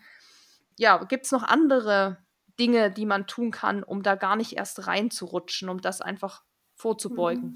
Ich glaube, wie wir schon vorhin schon mal gesagt haben, also die drei Mahlzeiten am Tag, die braucht man eigentlich. Für viele macht es eben Sinn, sogar vier Mahlzeiten am Tag zu machen für wen das, also hast du ein Beispiel, für wen das viermal Mahlzeiten am Tag dann so in Frage käme? Also welche Umfänge trainiert man dann? Wo kann man, damit man sich mal so einordnen kann? Also ich würde sagen, wenn man bei ähm, acht Stunden Training in der Woche ist ungefähr, ähm, da braucht man auf jeden Fall vier. Und es ist jetzt egal, ob man die, okay, ob man die jetzt verteilt auf ähm, am Wochenende äh, oder ja, am Wochenende zweimal äh, drei Stunden für jetzt Ultraläufer oder auch äh, Triathleten, die da ihre großen äh, Radeinheiten zum Beispiel ähm, legen und dafür noch ähm, unter der Woche nur eine kürzere Einheit oder ob man es tatsächlich eben verteilt auf, ähm, ich habe es jetzt nicht durchgerechnet, viermal anderthalb, kommt man glaube ich auch auf, die, äh, auf den Bereich ungefähr. Ja, da würde ich das sagen. Das ist ja schon auch was, was glaube ich sehr, sehr viele Hobbyathleten glaube ich, schaffen. Also acht Stunden. Ich meine, wenn man jetzt mal, man kann jetzt mal von einem Marathon-Training auch ausgehen. Da hat man ja oft schon diese zwei bis drei Stunden Long Run an einem Sonntag. Dann hat man noch die drei bis vier anderen Läufe die Woche. Da läuft man da noch mal eine Stunde, da noch mal 45 Minuten. Dann macht man vielleicht noch mal irgendwie Stabi, fährt Rad. Also ich glaube, das summiert, also acht Stunden summieren sich ja ruckzuck und da ist man noch gar nicht mal im Ironman oder Ultra-Training, sondern im, ich sag mal, Marathon-Training und vielleicht sogar schon Halbmarathon-Training, wenn man da noch Krafttraining macht und sowas. Also da kommen ja schon, also das betrifft ja eigentlich, würde ich sagen, schon einen Großteil unserer Hörer. Ja, würde würd ich auch sagen. Ähm, und der Vorteil ist eben, oder das ist auch der Grund, warum diese, diese vier Mahlzeiten eigentlich ähm, Sinn machen, wenn man dann eben ähm, davon mal ausgeht, dass man 3000 Kalorien am Tag benötigt und man macht drei Mahlzeiten, dann wür würde das bedeuten 1000 Kalorien pro Mahlzeit. Ne? Und das ist einfach viel. Da muss man ähm, schon eine relativ große Menge essen und das ist für einen Sportler immer schlecht, weil man möchte ja noch trainieren. Und wenn ich dann eben mittags äh, mir so den Bauch vollschlag, ähm, dann ist es mit dem Training um ähm, 17, 18 Uhr einfach ungeschickt, weil ich dann vielleicht noch gar nicht richtig verdaut habe und ähm, dann kriege ich da ähm, Magenprobleme oder ähm, ja, oder irgendwelche Krämpfe und dann macht das Training keinen Spaß. Ne? Und deswegen macht es dann eben Sinn, das zu verteilen auf kleinere Mahlzeiten. Habe ich, hab ich wieder was gelernt. Ja, das gleiche ist auch nach dem Training. Ich mache das nie. Äh, genau, aber das führt dann nicht dazu, man isst dann vielleicht mittags auch ein bisschen weniger, damit eben genau das nicht passiert, damit ich eben nicht im, im Training so ähm, also Probleme bekomme. Und dann ähm, trainiere ich und dann schlage ich mir hinterher den Bauch voll, weil irgendwo äh, hat man dann ja wahnsinnig Hunger. Und deswegen macht es eben für ganz viele ähm, Sinn, diesen vier Mahlzeiten Rhythmus einzuhalten. Auch wenn es organisatorisch, ich weiß es sehr genau, ähm, schwierig ist. Äh, da gibt es natürlich Tipps und, Tri und Tricks, ähm, die man da so einhalten kann, was man sich mitnehmen kann zum Beispiel. Auch so für unterwegs. Ja, wo wir gerade schon beim Thema Ernährung und Energiezufuhr sind. Welche Energiezufuhr sollte angestrebt werden, zum Beispiel während einer harten Einheit? Also wenn man jetzt mal so davon ausgeht, wir können ja mal bei diesem Beispiel Marathon-Training mhm. bleiben wo man bestimmt eine Intervalleinheit auch die Woche hat. Oder eine Tempoeinheit ist auch oft dabei. und das ist ja oft so ein Thema, da braucht man auf jeden Fall Energie, das weiß jeder, da mhm. verballert man ja auch viel Energie währenddessen. Ja, hast du da irgendwie so eine Richtlinie? Gibt es da irgendwas, woran man sich so orientieren kann, wie viel man da zuführen müsste davor und vielleicht sogar mhm. währenddessen? Also wenn wir jetzt von so einem Intervalltraining ausgehen, da muss man ja davon ausgehen, dass man wirklich an die Grenzen geht, ne? also im Intervall selber. Ähm, und da ähm, beruht eigentlich die komplette Energiebereitstellung im Körper auf ähm, Kohlenhydraten. Und deswegen ist es wichtig, dass man zum Zeitpunkt des Trainings ordentlich Kohlenhydrate im Körper hat. Das heißt, ich würde da empfehlen, so an die zwei Stunden vorher, anderthalb bis zwei Stunden vorher, nochmal ordentlich Kohlenhydrate aufzunehmen. Je näher das am Training ist, desto besser verdaulich muss es sein. Ähm, je weiter weg kann man dann eben auch über, über ein bisschen unverdaulichere Lebensmittel äh, nachdenken. Mein Tipp ist da ganz klar Müsli in allen Formen. Am besten auch noch als Porridge, wer das mag, zumindest im Winter. Ich meine, im Sommer mag das nicht jeder, wenn man es warm macht, weil der, der Vorteil ist eben, wenn man das als Porridge macht, eben also wärmt mit, egal ob jetzt Milch oder Pflanzentrink oder Wasser, das ist eigentlich egal in dem Fall, das kurz ähm, aufkocht oder in die Mikrowelle stellt, dann werden die Flocken ja schon so ein bisschen weich. Und das ist einfach ähm, sehr bekömmlich und wird dann schneller verdaut. Deswegen kann man das auch eine Stunde vorher noch essen und dann eigentlich problemlos trainieren. Alternativ kann man, ich weiß nicht, ob ähm, du das kennst oder ähm, die Hörer das jetzt auch kennen, sind Flocken von anderen Getreidesorten, also zum Beispiel ähm, Milchreisflocken oder auch Hirseflocken. Gleiches Thema, also auch da kann man eine Müsli draus anmischen. Wie gesagt, egal mit welcher Form von Flüssigkeit man sich da aussucht, dann ist es einfach ein bisschen mal was anderes als die klassischen Haferflocken. Kann man natürlich Obst mit reinschneiden. Oder habe ich auch ganz gute Erfahrungen, auch bei Sportlern, denen ich das empfehle, mit wirklich kurzen Zeiten. Also das kann man auch eine halbe Stunde vor dem Training noch essen. Und meistens auch, wenn man an diese Müsli-to-go-Becher denkt, zum Beispiel, super einfach mitzunehmen irgendwo ins Büro oder zur Arbeit oder ja. im Bus. Ja, ist witzig, dass du das sagst, weil meine Freundin hatte jetzt beim, beim Trail am Wochenende nämlich genau so einen Becher dabei mit ihrem Müsli, mit ihrem Porridge und ich so, was geht denn jetzt ab? Und sie so, ja, habe ich mir schon vorbereitet, das esse ich dann kurz vorm Lauf. Also sie hat genau das, was du gerade gesagt hast, gemacht. Und du hast ja schon gesagt, je näher dran, desto verdaulicher oder bekömmlicher muss es eigentlich sein.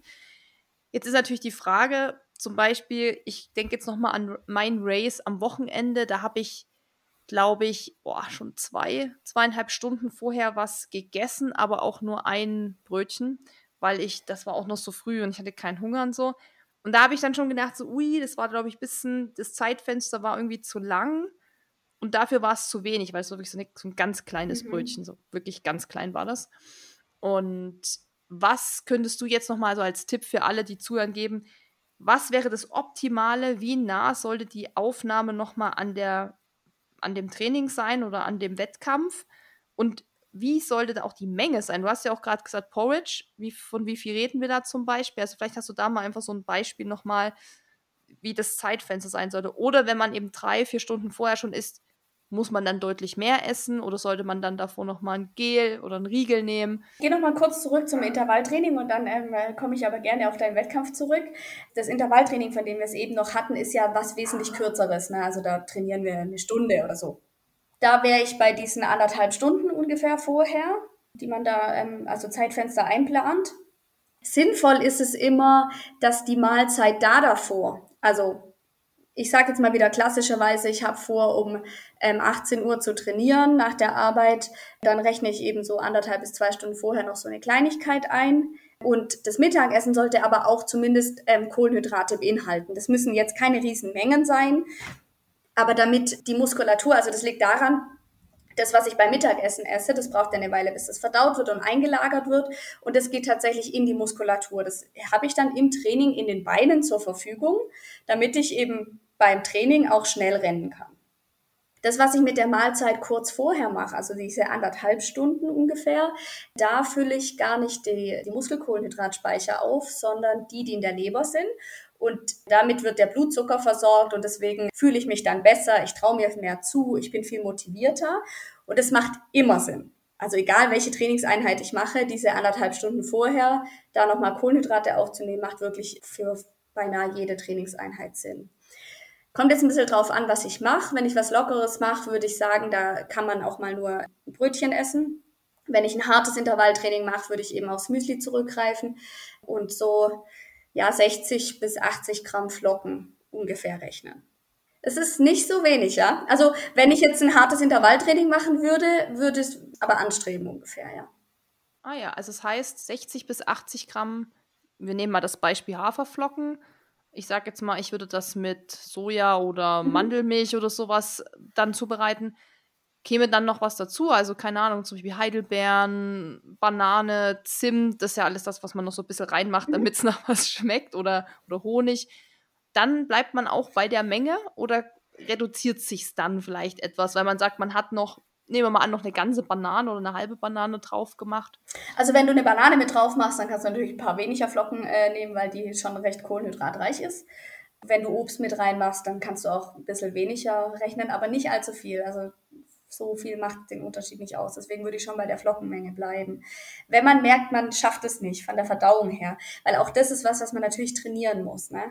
Also wir haben ja Transporter im Magen-Darm-System, vor allem im, im, Darmbereich in dem Fall jetzt, ähm, die die Kohlenhydrate aufnehmen müssen, also vom Darm in die Blutbahn, wo das dann überhaupt erstmal verteilt wird. Und diese Transportsysteme, die werden auch trainiert. Also wenn ich das, ähm, wenn ich das noch nie gemacht habe, würde ich jetzt nicht mit den 80 Gramm äh, Flocken, Entschuldigung, ähm, einsteigen, sondern würde eben erstmal mit 40 anfangen und beim nächsten, also das mal für ein, ein, zwei Wochen probieren und dann das nächste Mal äh, vielleicht 60 nehmen und so das so ein bisschen steigern, damit sich eben auch das Verdauungssystem daran gewöhnt. Wenn man es noch nicht schafft, kann man natürlich auch sagen, man macht ein bisschen weniger, also eher nur so 40 bis 60 Gramm Flocken und trinkt dann zum Beispiel noch eine Saftschorle dazu oder ein isotonisches Getränk. Auch da sind Kohlenhydrate drin, das kann man gut machen. Ja, das heißt, wir haben schon rausgehört, Energie ist wichtig, sowohl am Tag mit den vier Mahlzeiten, oder muss ich auch noch echt dran schrauben. Also da bin ich, ich bin ja eher so Typ zwei Mahlzeiten und snacken. Also eher so, ja, gar nicht so auf vier, weil mir das extrem schwer fällt, weil ich immer so hungrig bin, dass ich so viel esse und dann natürlich so viel esse, dass wenn ich das viermal am Tag machen würde, weil ich komme schon auf so 1000 Kalorien pro Mahlzeit, weil ich halt eben nur zweimal esse und dann noch das Snacken. Also wenn ich jetzt noch viermal essen würde, dann hätte ich ja schon, also hätte ich unfassbar viele Kalorien und dann wäre ich ja nur aufgebläht. Aber ich habe da auch schon oft drüber nachgedacht, das mal zu splitten und das mal auszuprobieren. Aber wie du es auch sagst, dieses Thema mit der Zeit, mit der ganzen Logistik, Organisation, wenn man dann unterwegs ist, ist immer manchmal auch schwierig, aber ich glaube, wenn du das jetzt auch nochmal so betont hast, werde ich das mal so nach meinem Lauf, nach dem großen Eigerlauf, glaube ich, nochmal angehen und ähm, mal testen. Also einfach mal auch ausprobieren, wie einem das so taugt und ob, ob man da was merkt, auch von der Performance her. Das ist ja auch irgendwie spannend. Also ich finde das auch cool, wenn man da so, sich so ein bisschen ausprobiert und das mal ja einfach für sich auch rausfindet, was, was einem auch selbst taugt und was auch umsetzbar ist, weil wie du auch gesagt hast, wir arbeiten alle, haben auch alle irgendwie noch was zu tun. Aber man kann, glaube ich, in Summe sagen, und das wäre dann auch meine letzte Frage, es gibt ja unterschiedliche Formen der Diät. Ich kenne Leute, ich kenne also vor allem viele, die dieses Intermitting Fasting, mhm. Fasten machen. Also das habe ich auch gemacht, das Intervallfasten dass man erst zum Beispiel ab 13, 14 Uhr isst und dann hat man dieses Zeitfenster von acht Stunden, wo man essen kann und dann fastet man wieder 16 Stunden. Das, wie gesagt, habe ich auch eine sehr lange Zeit gemacht. Dann kenne ich auch Leute, die tatsächlich das machen, aber auch noch auf Kohlenhydrate verzichten oder Kohlenhydrate sehr runterfahren, gerade am Abend. Und ja, also einfach versuchen, irgendwo was einzusparen, weil das ist ja irgendwie am Ende ja der Sinn davon. Also das habe ich bei dem Intervallfasten auch gemacht, dass ich gesagt habe, ich will dieses Snacken einfach reduzieren und wenn ich mir so ein Zeitfenster setze, okay, du kannst eben nur, oder darfst in Anführungszeichen nur in den acht Stunden essen, dann kann ich, dann snacke ich auch weniger, weil wenn ich schon früh um sechs das erste gegessen habe, habe ich um neun schon wieder gesnackt, dann habe ich um zwölf was mhm. Mittag gegessen auf der Arbeit, dann habe ich wieder gesnackt und also irgendwo glaube ich, geht es in Richtung Einsparung und Verzicht. Und was sagst du dazu jetzt so als Profi, gerade wenn man jetzt so die acht Stunden in der Woche macht? Kann man das mal machen oder ist es wirklich eigentlich kontraproduktiv für unser für unsere Performance und für unsere Gesundheit und alles, was da noch so dranhängt? Also wichtig ist immer, wenn man leistungsfähig sein möchte, und davon gehe ich jetzt aus, dass ähm, wir und die Zuhörer das alle ähm, eigentlich sein wollen, weil wir Sportler sind, dass die Energie zum Training passt. Das heißt eben, ich muss Sorge leisten, dass im Training selber ich genug Energie zur Verfügung habe. Und das kommt jetzt einfach, das ist ganz individuell, kommt jetzt eben total drauf an, was man macht. Also wenn wir jetzt aufs Intervalltraining zum Beispiel, äh, Entschuldigung, Intervallfasten gehen, ähm, was du gerade beschrieben hast mit diesen, ich esse nur innerhalb von acht Stunden, muss ich sagen, ist für einen Sportler eher kontraproduktiv, weil der eine sehr, sehr lange Nüchternphase hat von eben dann 16 Stunden.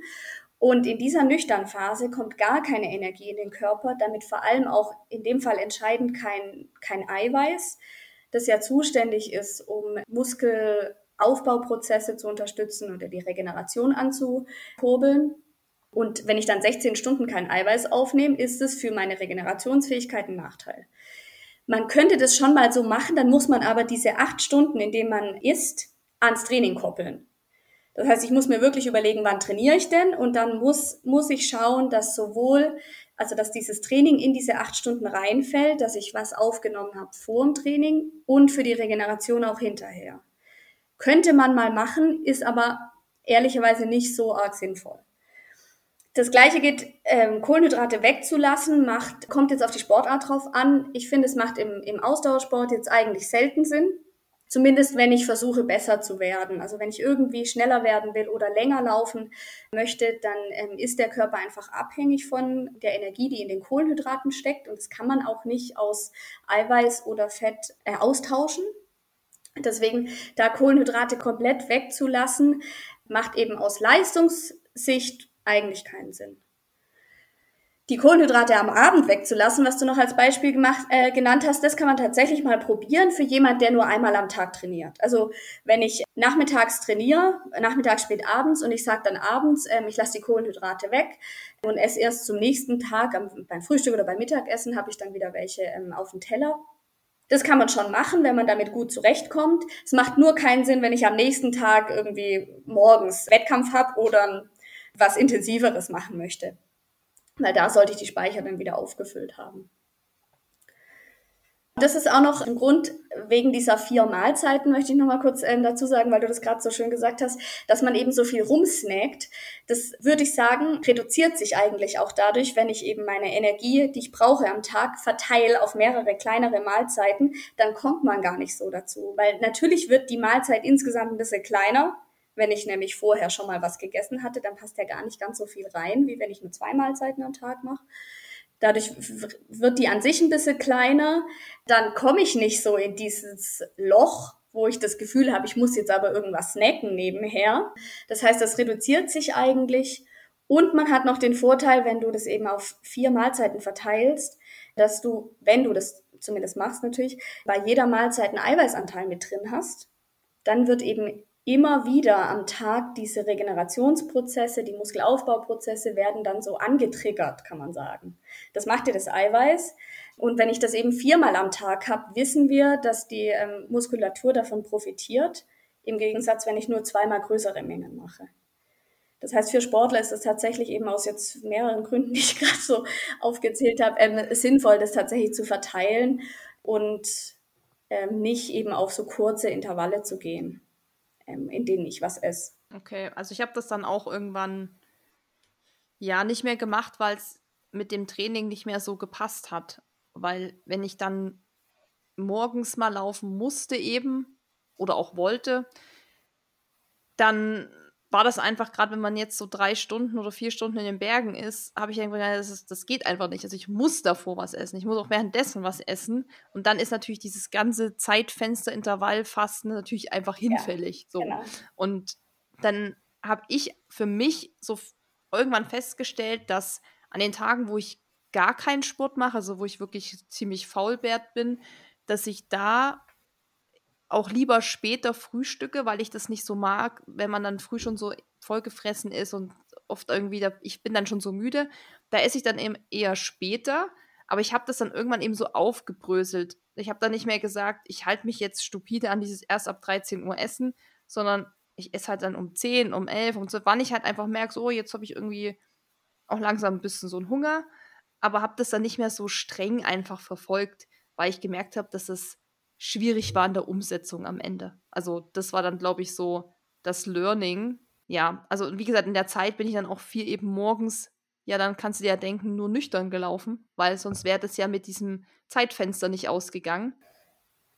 Das hat sich für mich dann irgendwann schon falsch angefühlt, als ich mich mehr damit beschäftigt habe und auch dann ein bisschen weg von diesem nüchtern Laufen gegangen bin, was ich halt echt viel auch gemacht habe, weil ich eigentlich immer nur morgens gelaufen bin, dann mhm. aufgestanden, angezogen los. und das, ja, irgendwann habe ich gemerkt, so, boah, irgendwie so richtig voran kommst du auch nicht und so richtig taugt mir das auch nicht. Und deshalb, ja, war ich jetzt mal so auf deine Meinung gespannt, was du zu dem Thema sagst, zum Thema Intervallfast, weil ich weiß, es machen viele. Also es ist jetzt. Ja, es ist auch, weil, so weil viele damit ganz gut zurechtkommen. Das ist genauso wie dieses, äh, ich lasse die Kohlenhydrate weg oder ich lasse die Kohlenhydrate am Abend weg. Das sind einfach Regeln, mit denen kommen viele Personen, egal ob jetzt Sportler oder Nicht-Sportler, kommen damit einfach gut zurecht man kann es auch machen, wenn man jetzt im Sport nicht so viel erreichen will. Das ist einfach immer so die Hauptfrage. Aber wenn man eben seine Leistung irgendwie verbessern möchte oder ähm, auch so große Wettkämpfe läuft wie du, selbst wenn einem die Zeit jetzt egal wäre, aber einfach solche, solche krassen Sachen macht oder eben in der Leistung besser werden will, dann macht es einfach wenig Sinn. Dann macht es viel mehr Sinn, wenn man die Energie wirklich auch, äh, die Ernährung, Entschuldigung, ans Training koppelt und dem Körper dann einfach auch die Nährstoffe und die Brennstoffe zur Verfügung stellt, die er fürs Training braucht. Und das ist mit dem Intervallfasten sehr, sehr schwierig möglich. Ich glaube, das war ein guter. Ja, ja ich, mir ist nur vorher aufgefallen, ich habe deine Wettkampffrage noch nicht beantwortet. Auch wenn wir da jetzt nochmal zu. Meine Wettkampffrage, wo ich gesagt habe, dass ich. Ähm, Sachsen-Trail ja, nur ein Genau, wo mein Zeitfenster. Genau, mein Zeitfenster war da recht lang, glaube ich, zwischen meiner Nahrungsaufnahme von diesem kleinen Ding und dem Wettkampf. Und ich habe davor dann auch eben nicht nochmal was genommen. Ich glaube, das war ein bisschen, war nicht so optimiert, muss ich sagen. Ja. Bei, bei sowas ist halt, ich weiß, es war jetzt schwierig, weil es ein Dreitageswettkampf war, ne? aber da ist vor allem auch der Tag vorher total entscheidend weil das ist der Tag, an dem du deine Muskulatur auffüllst, also die Speicher in der Muskulatur mit Kohlenhydraten. Und es geht eben nicht nur mit der Pasta-Party am Abend, die es ja oft gibt bei, ich weiß jetzt gar nicht, ob das bei dem Wettkampf auch so war, aber ähm, bei vielen ja, gab es auch. Bei vielen Marathonveranstaltungen so, das ist ja sehr bekannt. Das mhm. reicht nicht. Also da muss man wirklich bei jeder Mahlzeit schauen, dass man ordentlich Kohlenhydrate ähm, aufnimmt und an so einem Tag, also vor dem Wettkampf einfach da zählt auch nichts anderes, muss man einfach so sagen. Das heißt, da muss ich nicht darauf achten, dass ich jetzt ordentlich Obst und Gemüse und Nährstoffe zufüge. Das ähm, mache ich sonst an allen anderen Tagen im Jahr, aber nicht unbedingt den Tag vor dem Wettkampf. Da darf man das ganz klar vernachlässigen. Auch das Eiweiß ist an so einem Tag nicht ganz so wichtig. Da ist wirklich Fokus Kohlenhydrate bei jeder Mahlzeit. Und dann eben am Morgen war vielleicht ein bisschen weit weg. Und das Problem auch da ist jetzt wieder, weil du, weil du gesagt hattest, du hattest ja nur ein Brötchen gegessen, dass es einfach zu wenig war. Das ist auch typisch, weil so ein Brötchen ist schwerer zu verdauen. Deswegen isst man meistens nur eins, also zumindest zwei zu essen, ist gar nicht so einfach vor einem Wettkampf. Ich glaube, das machen jetzt nicht viele, eben weil das dann so schwer zu verdauen ist und das weiß jeder, dass es dann im Magen irgendwie stört. Deswegen auch da ganz, ganz klar Vorteil von Müsli und Porridge oder Wraps eventuell, die man da gut machen kann, ohne dass man da jetzt wahnsinnig viel Gemüse oder Salat rein ähm, sondern eher auf vielleicht nur Frischkäse geht oder so. Ja, man kann ja auch so einen süßen genau. Wrap machen. Habe ich auch schon oft gemacht mit, mit Schoko und einer Banane genau. zum Beispiel drin oder irgendwie so, also oder Marmelade kann man da ja auch reinmachen oder Honig. Ähm, genau. Ja, also ich war mir dessen auch schon bewusst, dass das ein bisschen wenig war, aber das kennen, glaube ich, alle oder viele, die zuhören, gerade so ganz früh hat man halt einfach so gar keinen Hunger und man muss sich das wirklich so ein bisschen reinzwingen und sagen, komm, du musst es jetzt essen, es ist wichtig, weil so gar nichts essen mache ich, das mache ich gar nicht mehr, aber da wusste ich auch schon so, puh, eigentlich für fast heute neun, neuneinhalb Stunden, mit was ich ja gerechnet hatte, ist es mhm. vielleicht ein bisschen zu wenig. Ich habe halt, sage ich mal, das Glück vielleicht in Anführungszeichen gehabt, dass ich mich halt währenddessen wieder sehr, sehr gut verpflegt habe für meine Verhältnisse, weil ich mich halt nie schwach gefühlt habe oder nie irgendwie in so einem Loch oder Hungerast oder so. Aber ich glaube trotzdem, dass es so, also ich reflektiere das auch. Ich beschäftige mich ja sehr, sehr viel jetzt mit dem Thema Verpflegung und, und so, auch während des Laufens. Und da habe ich das für mich quasi so ein bisschen mhm. eruiert zu sagen, das war vielleicht ein bisschen zu wenig, vielleicht hätte ich doch noch mal irgendwo was noch reinbeißen sollen, aber ich glaube, ich finde erstmal in erster Linie ist es vor allem auch für mich wichtig, dass ich überhaupt was mhm. esse und dass ich da eben nicht irgendwie wie früher so total blauäugig nur mit einem Schluck Wasser da irgendwo ins, ins Rennen gehe. Und ähm, ja, ich finde auch, das ist allgemein, glaube ich, ein Prozess, was man vielleicht auch mal selbst einfach durchleben muss, gucken muss und vielleicht selber dann merkt später, oh, das war vielleicht nicht so clever, dass ich da nichts gegessen habe oder dass ich da zu wenig getrunken habe. Ähm, und ich finde es auch gut, dass du es jetzt du hast es ja mehrmals nochmal angesprochen, auch mit den vier Mahlzeiten. Also zumindest wird einfach deutlich, dass es wichtig ist, dass wir unserem Körper Energie zuführen. Ich glaube, das ist ja das, womit wir eigentlich auch, das kann so kann man ja den Podcast irgendwie auch zusammenfassen, damit man eben dann, und das war ja heute das Thema, nicht in Energiemangel rutscht, dass man kein Red S-Syndrom bekommt, dass man diese ganzen Geschichten wie Ermüdungsbruch, Müdigkeit und, und was es da nicht alles gibt, miterleben muss, und sondern dass man eben leistungsfähig bleibt und das Gewicht eben auch nicht alles ist. Dass eben es nicht immer nur heißt, nur weil ich jetzt zwei Kilo abgenommen habe, dass ich jetzt die Maschine werde, so, was man vielleicht denkt. Ich finde, das ist auch nochmal, finde ich gut, dass du das auch nochmal gesagt hast, dass die Zuhörer jetzt auch nochmal vielleicht da so ein Bewusstsein entwickelt haben, dass es nicht immer nur um Dünnsein geht und sowas, sondern in erster Linie um Energie. So hätte ich es jetzt mal zusammengefasst. Hast du gut zusammengefasst, genau. Ähm, ich habe gerade auch gedacht, wir sind jetzt von Redis so ein bisschen weggekommen, gell? Ähm, schön, dass du die Kurve wieder zum Anfang ähm, gekriegt hast. Genau, die, die Energie ist das Entscheidende und erstmal das, ich würde sagen, das Thema Nummer eins, das stimmen muss und dann kann man in dieses Feintuning gehen, von dem man eben auch schon gesprochen haben, auch was jetzt so die ganzen Mikronährstoffe angeht, ähm, was vielleicht auch einzelne Lebensmittel angeht, die so ja auch durch Social Media ähm, gehen, was, was irgendwelche Superfoods alles so an für Sportler Gutes mit sich bringen. Das ist alles Feintuning. Zuerst ist mal wichtig, dass die Energie stimmt über die ganzen ähm, Alarmzeichen haben wir jetzt eigentlich auch ähm, lang gesprochen, woran man das erkennen kann. Und ja, ich kann eigentlich nur dazu aufrufen, wenn man merkt, dass, dass es da vielleicht was sein könnte, dass man ähm, dann einfach auch den Schritt geht ähm, und das wirklich mal professionell abchecken lässt. Wenigstens einmal, dann weiß man, ähm, ob man safe ist, ob man das richtig macht oder ob es ähm, eben noch eine Verbesserungsmöglichkeit gibt. Weil wenn diese Kaskade mal anfängt äh, mit diesen ähm, negativen Konsequenzen für die Gesundheit oder für die Leistung, dann ist es einfach schwieriger, da wieder rauszukommen. Und es hat einfach schon Konsequenzen für den Körper. Und das kann man eben frühzeitig verhindern, wenn man dann auch einfach mal sagt, okay, ich lasse mich da jetzt mal professionell einmal durchchecken. Das war doch ein super Abschlussstatement, kann man sagen.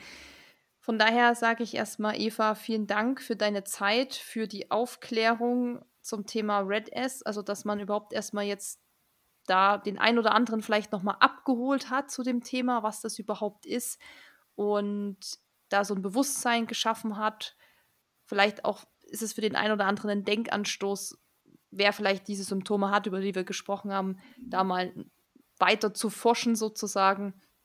Und wir haben, glaube ich, auch nochmal gut das Thema mit der Energiezufuhr auch hier ja, platziert, weil ich muss sagen, ich finde, man kann das nicht oft genug sagen, weil wir haben das ja auch schon in anderen Podcast-Folgen gehabt, wo es ums Thema auch Ernährung ging und sowas.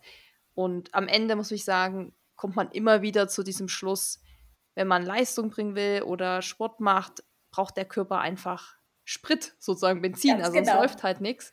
Und, und das finde ich gut, dass wir es auch hier nochmal unterstrichen haben, weil man es eben nicht oft genug betonen kann. Deshalb sage ich jetzt vielen Dank für die Zeit, für deine Expertise und ja, wünsche dir noch einen schönen Abend, schönen Tag, was auch immer und hoffe, dass wir uns dann später irgendwann mal wieder hören oder auch sehen. Ich danke dir auch. War super interessant, äh, mit dir darüber zu reden und danke fürs Zuhören. Ich hoffe, es hat euch gefallen. Okay, Eva, mach's gut. Wenn dir dieser Podcast gefallen hat, hinterlass uns eine Bewertung und abonniere diesen Kanal, damit du auch in Zukunft keine Folge mehr verpasst. Für noch mehr Motivation und Trainingstipps folge uns auf Instagram unter dem Namen RunSkills sowie auf Facebook und Pinterest oder besuche unsere Website www.runskills.de.